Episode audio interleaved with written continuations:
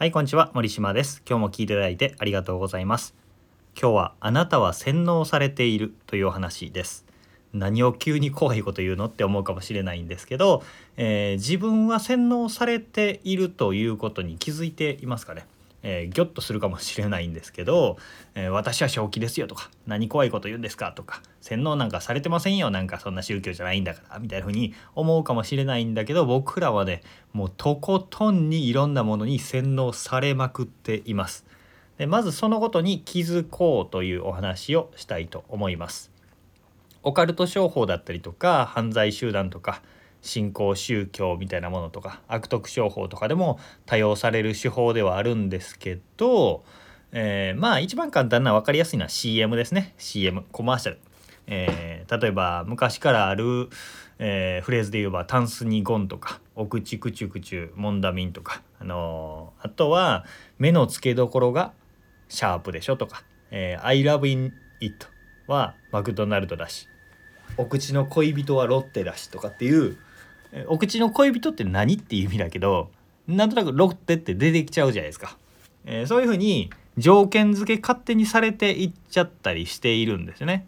僕らって日常のコマーシャルだったりとかいろんな刷り込みによって、えー人の意図によってすごくすごく操られているんですよ。これ何を言ってるかというと自分の意見だったりとか自分の主義主張っていうものがあると思うんですよ。例えば政治についてだったりとかまああの商談とか初対面の人に政治と野球の話はするなみたいな話聞いたことあるかもしれないんですけど、え自分は巨人が好きだとか、えセ・リーグパ・リーグがどうだかこうだとか、え右翼が左翼がとかあの首相はどうだとかっていうのって、えー盛り上がって白熱して対立したりするんだけど、まあ、そういう意見主張を持っている人って本当にね自分の意見じゃない人がほとんど。自分の主張じゃないんですよただの刷り込みで、えーいろんな人の意見に流されてそういう主張だと思い込んでいるっていう場合が多いんですよね。で自分が紅茶派かコーヒー派かとかご飯派パン派とか、えー糖質制限流行ったら糖質制限やってみたりとかっていう本当にね自分の意見僕らないんですよほとんど。でそういう刷り込みをされているってまず知ることが大事なんだよということです。これを知らないと、えー自分が分からなくなっちゃうんですね。だから洗脳の手法を知るっていうのはめちゃめちゃ大事なんだよというお話です。理屈としては一番すごい簡単なんですよ。みんなが知っているパブロフの犬なんですね。パブロフの犬。えー昔の心理実験で犬に餌をあげる時に毎回ベルをチリンって鳴らして餌をあげる鳴らして餌をあげるってしていたら餌をあげなくてもピーンってこうベルを鳴らしたらよだれがダーって出たみたいな、えー実験していると思うんですけど全くそもそも関係ないものベルとよだれベルと餌っていうのが結びついてしまうわけですね。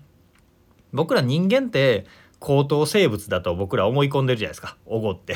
思ってるんですけど基本的な脳の構造って原始時代から変わってなくてまあ動物と一緒なんで、えーこの心理構造は変えられないんですよね。だからテレビコマーシャルとかは僕らを、えー都合のいい消費者として作るためにパブロフの犬化するために仕掛けられているんですよ。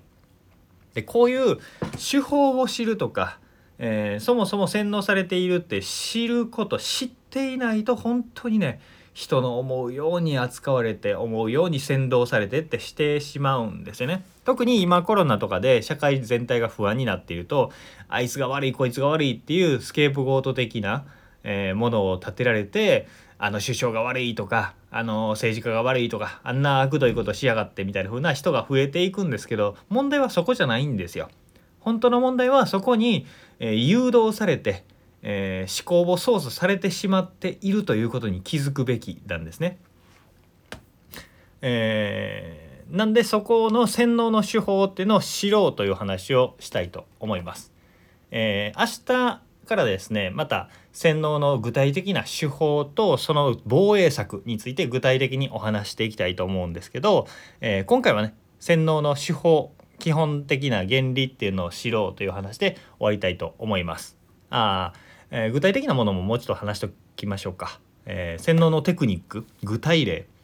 えーでお話しておくと自己啓発セミナーとか宗教っぽいって言われたりするじゃないですか自己啓発セミナーとか信仰宗教でよく使われる方法っていうのは、えー、疲れさせるんですね。疲れさせて、えー、運動させたり食事を与えなかったりとか、えー、睡眠時間を短くして体力を削るわけ体力をまず削るわけですよ。体力を削ってしんどい状況にしてその中で大音量の音楽をかけたり光ライトアップとか煙スモークとかでなんか幻想的な雰囲気を作り出して競争が出てきたりなんかアイコンが出てきたりして判断力がなくなったところで人格否定をするんですね。お前はダメだみたいな。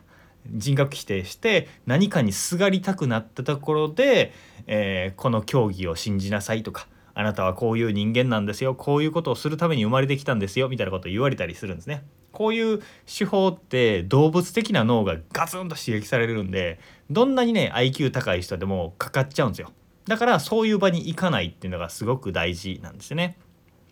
なんで、えー、そういう洗脳の手法があってその手法にはどんだけ賢くなっても抗えないんだって知っておきましょう。という話で今日は、えー、終えたいと思います。明日は具体的な防衛策とかについて詳しく話していきたいと思うので明日もぜひ聞いてみてください。ということで今日も聞いていただいてありがとうございました。森島でした。それではまた。